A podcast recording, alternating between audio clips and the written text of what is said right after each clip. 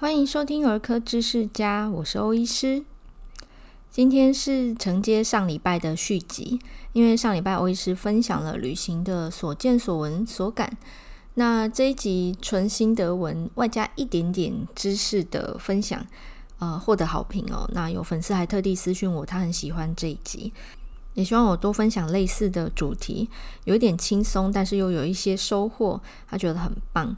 那延续这个议题，我来分享一下，呃，自己在旅行期间我会备用的药物，这也是启发自啊、呃、门诊家长哦，因为常常在各种连假之前啊，会有家长来问说，诶，要出去玩哦，有没有需要备什么药物啊？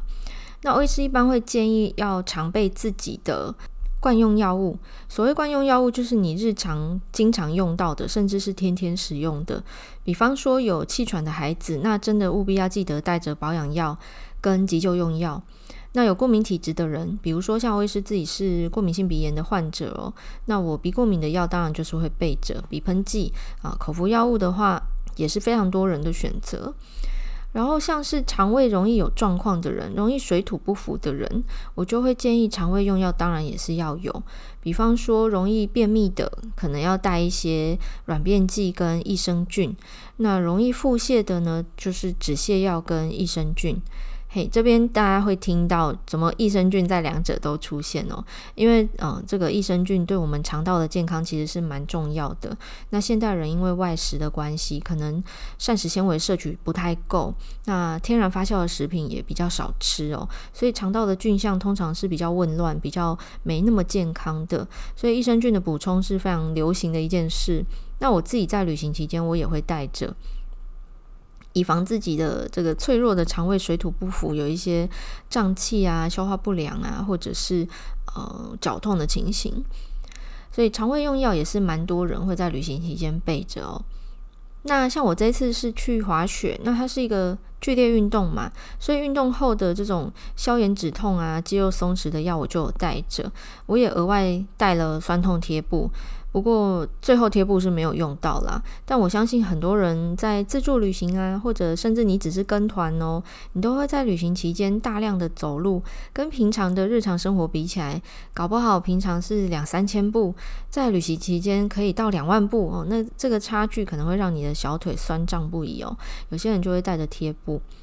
那假如是去日本的话，其实这些药物的购买都蛮方便的，不难取得。只是因为我这次去滑雪，它不是都市区，我相信这个买药应该没有那么方便啦，所以我真的是备得非常的齐全啊，就是刚刚讲的过敏药、肠胃药跟消炎止痛药，还有酸痛贴布。那在旅行期间啊，有些人可能刚好在旅行前感冒了。感冒的状态其实蛮不舒服的，尤其你又要在一个新环境，然后走的是一个跟日常不一样的行程哦，行事历安排完全不同，所以感冒药我会在呃病人来的时候跟他说，诶，那可能就是多备几天，然后也许在旅行期间你心情放松，或者是你睡得比平常更饱，或者是你在旅行期间的饮食其实是。比日常更均衡哈，有些人是旅行吃的比较好哦，那这样的状况有可能你就是在过程中就自然的痊愈了。那当然药物就不用把它全部吃完哦，除非说有抗生素的治疗疗程，那真的是务必抗生素要从头吃到尾，好好的把它完成整个疗程。好，以上是很简单的旅行备药分享哦。那特殊体质、特殊条件或者是特殊需求，比方说有长辈是慢性病用药这一类的问题啊，当然就是遵照您自己的家庭医师哈，你的主治医师的建议，该怎么吃就怎么吃哈。旅行跟平常会是一样的。那另外呢，有些人会问说，要不要备晕车、晕船药，或者搭飞机要怎么办？好，尤其是有小朋友啊，怕他这个耳朵不舒服。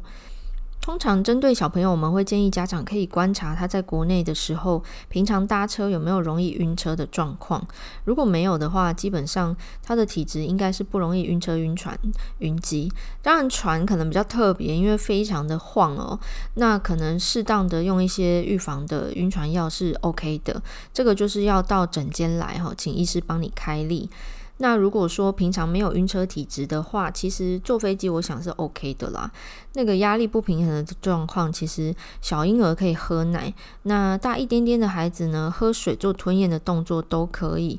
透过吞咽可以缓解这个中耳压力的不平衡哦。那一次不行就多做几次就可以了。那当然你说我想要备用一些晕机药也是 OK 的哦。到诊间来跟你的主治医师讨论。讲这个备药很快哦，但其实我更想要提的是药物以外的备用品，因为药物是最后的手段嘛，你真的不舒服了，你去吃它去使用。可是我们可以做一些预防哦，医生很喜欢讲预防重于治疗，因为确实预防比较省事哈，你到达治疗的程度通常都是比较麻烦的状况。比方说滑雪，我们会注重防晒。上一节我讲了防护嘛，就是防摔啊那些的。那其实防晒是非常非常非常多人会忽略的事情。很多人旅行期间就晒伤哦。滑雪是特别容易晒伤的一个环境，因为雪地反射阳光是。你可以把它想成百分之百反射啦，所以上面太阳照下来，下面雪地照上去，两边一起晒哦。欧医师自己就有一个小区块是有点晒黑的，就是疏忽了这样子。那防晒我一般会建议你可以根据自己平常的使用习惯，带你平常用的防晒用品，宁可多带哦，因为旅行期间不见得买得到，那买到了也不见得是你惯用的，所以呃，防晒我一般都是多带。那防晒的呃小提醒哦。很多人会忘记补擦，而且你在外面像行军一样的行程啊，走很多路啊，流汗啊，或者是像滑雪这种运动类型都会流汗哦。汗水跟风这种风吹来风刮脸，都会让防晒慢慢的流失。随着时间，防晒的效果也会慢慢的减弱，所以要记得补擦。那在特别容易曝晒的位置，就要特别多擦一层。那我自己的习惯是早上第一次擦防晒的时候，我就会擦厚一点。一般来说，防晒的建议是每平方公分要擦多少 mg 啦？那跟大家讲这个一定会哈，就是你在讲什么？因为那个量化你要把它想成你使用量有一点点困难，所以一般我会教病人，就是你直接擦两次就对了。你平常惯用的量，然后你上第二次，哦，等于擦两层防晒的意思。然后另外像是手脚哈，就是呃，像接下来天气渐渐变暖哈，甚至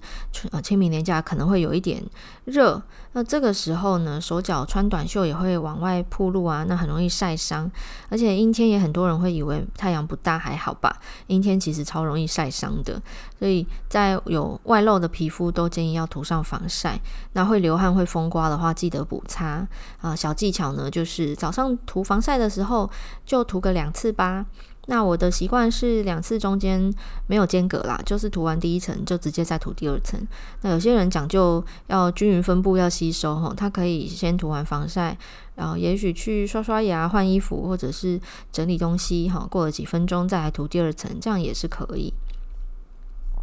另外，我旅行必备的小物啊，是我一定会带指甲剪跟护手霜。当然，疫情的关系，很多人会带可能酒精干洗手，或者是一些呃非酒精系的其他系列的消毒产品，这个 OK 哦，你只要符合航空公司的规定就好了。那指甲剪其实是在旅行期间，呃，当然你去日本很方便买，但是有些。比如说欧洲国家好了，可能就不是那么的便利哦。指甲剪在旅行中有很多小用途，除了剪指甲、剪指甲周边的死皮之外，有时候你的衣服有一些断的线哈，或者是呃有一些新买的东西，你要剪掉它的成分标啊，还是它的一些呃塑胶的那个一个小圈圈塑胶环带着纸卡那个地方，都可以用指甲剪解决哦。